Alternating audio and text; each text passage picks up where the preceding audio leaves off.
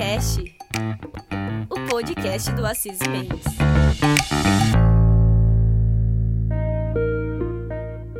Olá, pessoal. Eu sou Ana Carolina e estamos começando mais um Dadoscast. Com a vigência da LGPD, vários setores da economia se viram obrigados a implementar a cultura de proteção de dados no seu dia a dia. Dentre esses setores, a área da saúde é uma das mais impactadas pela Lei Geral de Proteção de Dados. De acordo com o artigo 5, inciso 2 da lei, a gente sabe que dado referente à saúde, vida sexual e genética são dados pessoais sensíveis. Portanto, requer um cuidado ainda mais especial quando circulam dentro de clínicas médicas e hospitais. A gente sabe que em um prontuário constam tanto os dados pessoais comuns quanto dados pessoais sensíveis, até porque, sem eles, seria impossível que o profissional da saúde prestasse o atendimento. A personalização de tratamentos e medicamentos, assim como as tecnologias de apoio ao profissional da saúde, também utilizam muitos dados pessoais dos pacientes. Quando falamos de medicina preventiva, novamente nos deparamos com a necessidade de utilização de dados pessoais comuns e sensíveis dos pacientes ainda podemos falar da utilização de informações de Big Data no setor da saúde. Essas informações, nas quais constam muitos dados pessoais, ajudam a compreender o desenvolvimento de doenças, elaborar medidas para contenções de epidemias e pandemias e desenvolver práticas de prevenção para melhorar o atendimento ao paciente. Portanto, a gente consegue ver que a área da saúde é um setor que, sob a ótica da LGPD, deve ser visto e acompanhado bem de perto. Para a gente falar sobre esse assunto, o Dadoscast hoje conta com a presença do coordenador geral jurídico da CN Saúde e DPO, Marcos Ottoni. Ei Marcos, tudo bem? Como que você tá? Você poderia se apresentar para a gente? Olá, Ana Carolina. Como vai? Tudo bem? É um prazer enorme poder participar aí com desse bate-papo com você e com toda a equipe, o pessoal do, do Assis Mendes. Agradecer ao Adriano também pelo convite. Um grande prazer poder bater um papo sobre esse tema que realmente é bem desafiador para o nosso setor de saúde. Eu, enquanto coordenador geral jurídico na Confederação, tenho acompanhado o dia a dia dos hospitais, dos prestadores privados de saúde quanto à implementação da LGPD e a gente tem visto realmente uma série de dúvidas, uma série de angústias, assim, por assim dizer, no que diz respeito à lei, à vigência da lei. Porque realmente na saúde, desde a anamnese, a prescrição de tratamentos, passando pelo prontuário, como você bem falou, tudo se baseia em dados, né? A gente tem a relação do médico-paciente, mesmo se for verbal ou escrita, ela tem, ainda que seja também virtual ou, no caso, por meio físico, ela vai ter os dados como seu insumo mais importante. Então, assim, o que a gente percebe é que o próprio conhecimento dos profissionais de saúde tem origem no tratamento de dados. Então, de fato, o setor de saúde ele é muito impactado, ele tem como seu insumo principal os dados, e aí, no que diz respeito à implementação da lei, torna-se um desafio cada vez maior. Que legal, Marcos. É, como você disse, a gente tem muitas dúvidas em relação a essa implementação nesse setor específico. E o Dadoscast está muito feliz pela sua participação. Esse assunto de fato é muito amplo e é muito bom contar com um profissional tão entendido sobre a área da saúde como você. Para a gente esquentar, né, para começar esse nosso bate-papo, eu queria que você falasse um pouco para a gente sobre quais são os principais pontos de atenção que o setor de saúde precisa tomar quando a gente fala da Lei Geral de Proteção de Dados. Joia, ó, nesse caso, o que, que a gente percebe? Como você bem levantou na sua apresentação, o insumo principal do setor saúde são os dados dos pacientes e principalmente os dados sensíveis, né? E o que a gente percebe é que o setor de saúde ele é um setor muito assimétrico.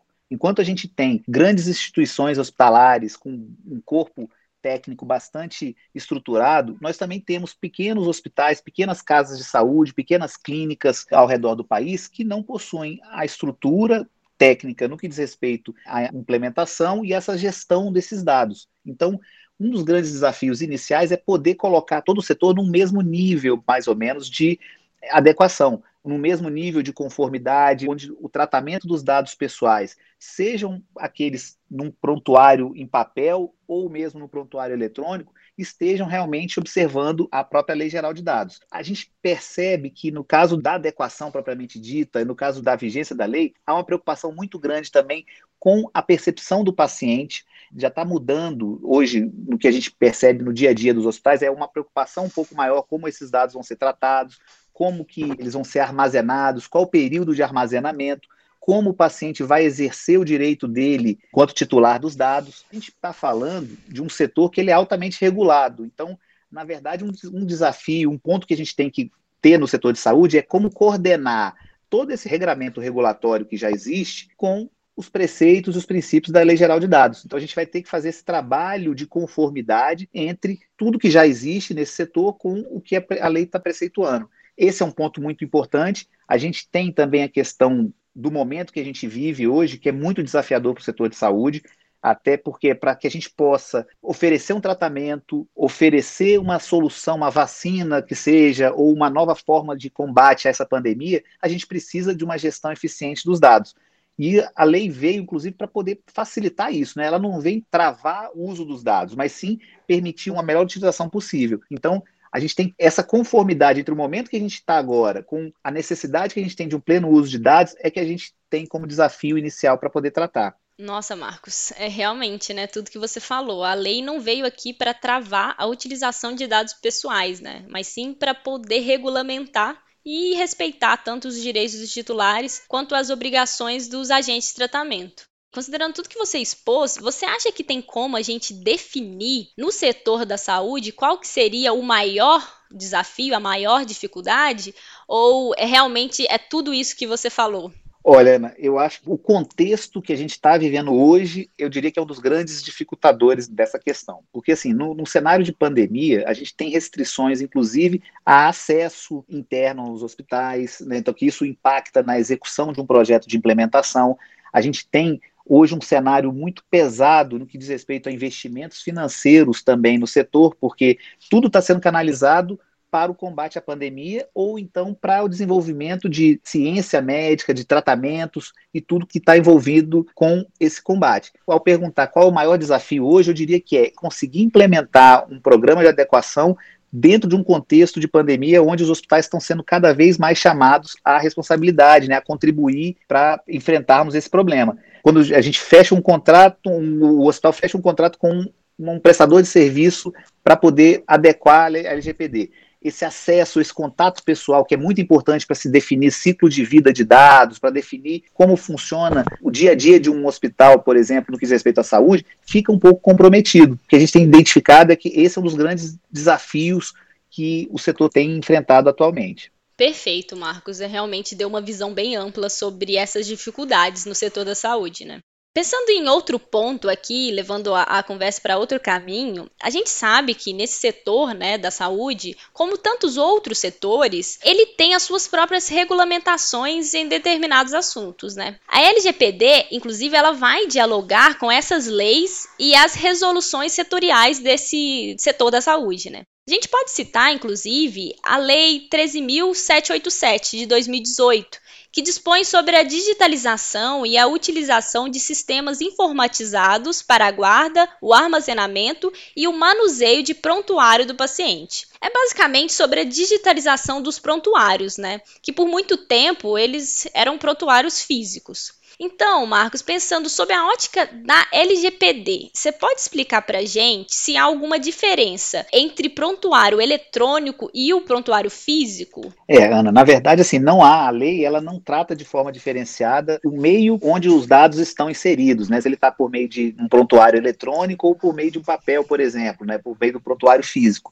Na verdade, todos os meios possuem dados e são tratados, os dados pessoais são tratados da mesma forma. Na verdade, a lei que você mencionou, ela foi muito importante, ela tem sido muito importante para trazer realmente um novo panorama para o nosso setor, ao permitir a digitalização desses prontuários né, e definir as regras de guarda dos prontuários que forem digitalizados. No momento, até pela assimetria que eu falei um pouco mais no início, a gente não tem ainda uma adesão 100% a essa legislação. Mas isso não quer dizer, então, que os prontuários em papel, como eu falei, estão fora da incidência da lei. Mas o que a gente tem visto é um processo paulatino de digitalização. Essa lei ela acabou criando uma obrigatoriedade, por exemplo, da utilização de um certificado digital pelo ICP Brasil, ou então um outro padrão aceito pela legislação, mas acaba que limitou um pouquinho, até pelos custos ou então pelas dificuldades práticas que a gente tem vivenciado para poder fazer essa conversão. Mas na prática, o que a gente vê é tanto o prontuário que está armazenado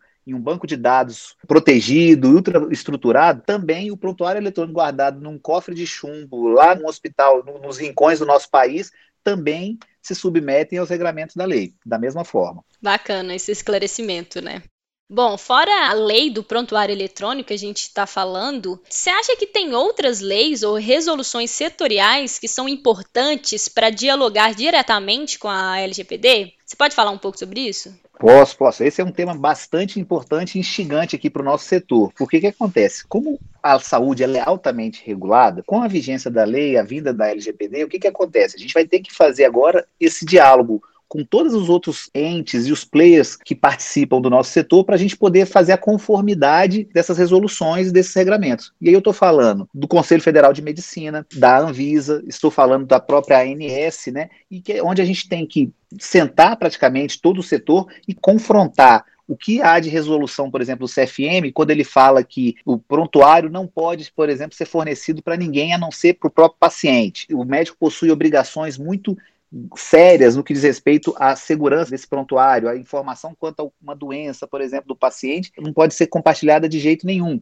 Mas como adequar esse regramento à previsão, por exemplo, na LGPD, de compartilhamento de dados entre prestadores de serviços e operadoras? Como que a gente vai disciplinar esse fluxo de informação? Como que a Anvisa, por exemplo, ao aprovar o uso de um aplicativo ou até de um, um, acessório médico que vai coletar dados, como que ela vai fazer essa aprovação, por exemplo, utilizando-se das disposições da Lei Geral de Dados. A ANS, a ANS que definiu um próprio padrão de compartilhamento de dados entre prestadores e operadores. Né? Ali, no dia a dia, há uma intensa troca de informações para fins de faturamento para fins de atendimento médico na saúde suplementar, como que a gente vai conseguir prevenir eventuais problemas desse compartilhamento? Como que a gente vai conseguir regular?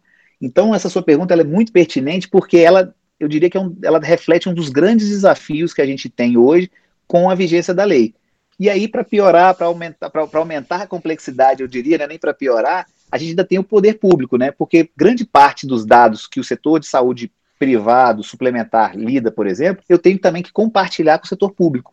O setor público tem projetos audaciosos, inclusive no que diz respeito a registro é, eletrônico nacional, onde você vai ter todo um aparato concentrado no poder público quanto no que diz respeito às condições de saúde dos pacientes. Então, como que vai se dar essa troca de informações? Eu sou obrigado, enquanto hospital, a comunicar uma enfermidade específica que eu descubra, que eu detecte dentro do meu ambiente. Então, isso tudo precisa ser agora bem conversado, bem estruturado, para que a gente possa, de fato, ter a aplicação da lei, mas em conformidade também com todo o, o regramento que o setor já possui. Nossa, Marcos, realmente, né? São muitos desafios. Você estava falando e eu estava pensando aqui sobre esse setor, né, que você acompanha bem de perto. Considerando todos esses desafios que você já citou, você acha que os hospitais, as clínicas, laboratórios e afins, né, eles estão se saindo bem na adequação à LGPD? Você acha que muitos já estão a par da lei ou ainda é um longo caminho? É, assim, a gente tem feito até na Confederação um trabalho muito intenso de conscientização, de tentar mostrar os impactos né, e os efeitos da lei, mas a gente entende que até pelas circunstâncias atuais, o conhecimento da norma por parte dos hospitais e clínicas, principalmente dos menores, ainda está muito incipiente.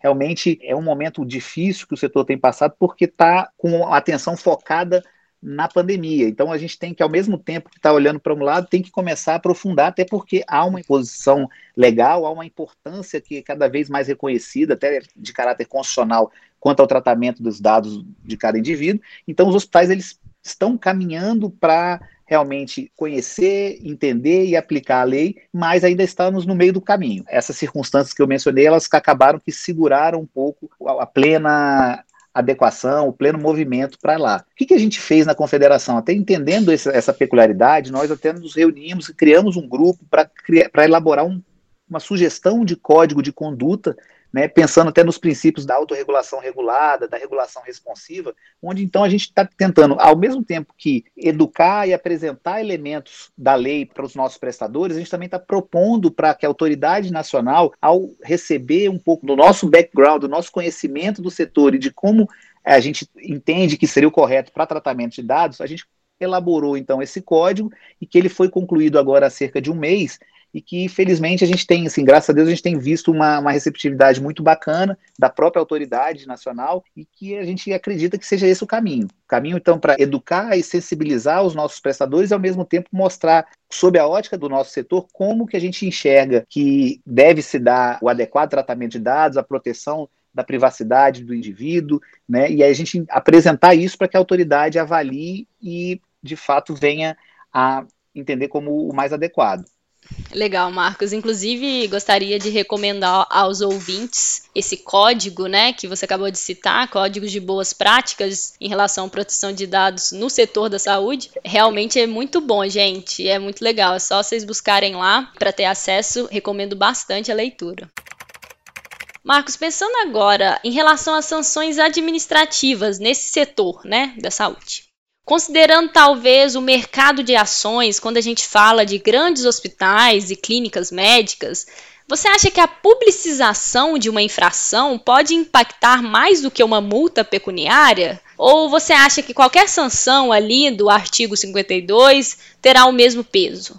É, e nesse caso, assim, até considerando o contexto que a gente está hoje no setor de saúde, eu diria que a publicização ela vai ter um impacto muito maior, por exemplo, do que as próprias penalidades administrativas, as demais penalidades que estão previstas na lei. O que está acontecendo hoje no setor? O setor está recebendo um intenso e massivo volume de investimentos, até para que haja uma concentração, está havendo uma concentração de mercado, um crescimento muito grande dos grandes players, e está havendo também o que um, um movimento de até de, de IPOs, a, a movimento de ofertas iniciais de ações de grandes grupos hospitalares que acabam sendo impactados de uma forma muito intensa caso hajam, por exemplo, publicizações de infrações, até eventuais vazamentos, incidentes de dados, né? A gente percebe que isso vai ter um potencial muito mais danoso para a imagem dessa instituição, para eventuais movimentos até societários, essas novas organizações societárias, do que eventualmente uma punição financeira normal, tradicional, como está prevista na lei. Então, assim, pelo movimento que a gente está passando hoje, eu diria que o impacto para a imagem do, de um estabelecimento hospitalar, de um grande grupo, o impacto para as decorrências societárias que estão ocorrendo hoje em dia, eu diria que a publicização ela vai ser, ela é muito pior do que eventualmente outras penalidades. Nossa, Marcos, é, realmente queria agradecer por respostas tão detalhadas. Eu acho que os ouvintes realmente já conseguiram ter uma noção muito boa em relação à LGPD e o setor da saúde. E encaminhando aqui para o final, eu queria falar sobre os projetos de implementação à LGPD. Qual que é o seu conselho para uma empresa ou uma organização dentro da área da saúde que ainda não começou a se adequar à lei, né? Quais que seriam os primeiros passos? Hum. É, né, esse, esse aí é um, é um, desafio muito grande, né? Porque o que, que a gente tem visto? Desde o início da, da edição da LGPD, a gente vê diariamente propagandas, artigos, menções a como fazer a adequação de uma forma mais rápida, da forma mais instantânea, em 24 horas, em três dias você adequa. E é isso acaba que contraria todo o princípio da lei, toda a finalidade da lei, que é o quê? É trazer uma maior eficiência, uma, maior, uma melhor gestão, uma melhor governança dos dados, dos dados dos titulares, e não se trata de simplesmente adquirir um pacote X para poder iniciar um processo de adequação. Então, isso tem nos preocupado bastante, e eu queria, como, como um conselho né, para uma organização do setor de saúde e até para outros setores também, é que fujam do conceito empacotado de adequação, porque seja por meio de um software ou por meio de um, um, um atendimento específico, porque a, a adequação a, a, essa nova lei, ela envolve muito mais uma mudança de cultura, uma mudança de filosofia, uma mudança de foco do core da empresa, onde você vai colocar o titular dos dados e os, o seu dado pessoal, e no caso do, do setor de saúde, dado pessoal sensível, como prioridade para o seu dia a dia. Então, na verdade, é algo que ele precisa ser feito de maneira contínua e permanente e não simplesmente eu adquirir um, um, software específico que eu vou, eu vou ter realmente já a adequação desses dados. Então, essa é uma preocupação muito grande. O que, que a gente recomenda? É que cada instituição conheça da lei, crie dentro do seu estabelecimento um comitê de conformidade à lei, um comitê de governança também, estruture essa relação e também venha se valer de empresas que conheçam, escritórios que conheçam, instituições que conheçam a fundo da, da temática, que consigam auxiliar a adequação de cada empresa e que não esqueçam que, na verdade, o tratamento de dados, a adequação, ela tem que envolver muito a mudança de cultura, uma mudança de postura permanente da empresa. Isso não se faz de uma hora para outra. Isso, na verdade, é um processo bem longo e permanente. Eu acho que para a gente fugir das pegadinhas e dos problemas que têm surgido hoje em dia, eu acho que esse seria o melhor caminho. Com certeza, Marcos. Realmente não tem fórmula mágica, é uma revolução na cultura de proteção de dados aqui no âmbito do Brasil. E é como você falou, né? É um longo processo, não é basicamente o, um atendimento de três dias que vai fazer com que a sua empresa ou sua organização esteja de acordo com a Lei Geral de Proteção de Dados. Eu queria te agradecer muito. Realmente, o Dadoscast agradece muito a sua participação. A gente ficou muito feliz por você aceitar esse nosso convite para falar um assunto tão complicado, né, que é o setor da saúde, sob esse viés assim da LGPD. Realmente agradecemos muito a sua participação. Eu espero que você possa voltar mais vezes. Muito obrigada, viu, Marcos? Ah, Ana, eu que agradeço, agradeço tanto toda a equipe aí da Cisi Mendes, o Adriano também, né, que é um grande amigo, também agradeço bastante a oportunidade. E aí, de fato, a gente aqui na saúde, a gente tem muitos desafios, né? A gente tem o um interesse em aprimorar e trazer confiança para o titular dos dados, para que a gente possa fazer uma pesquisa médica, uma pesquisa clínica eficiente, para que a gente possa trazer inovação que está vindo muito,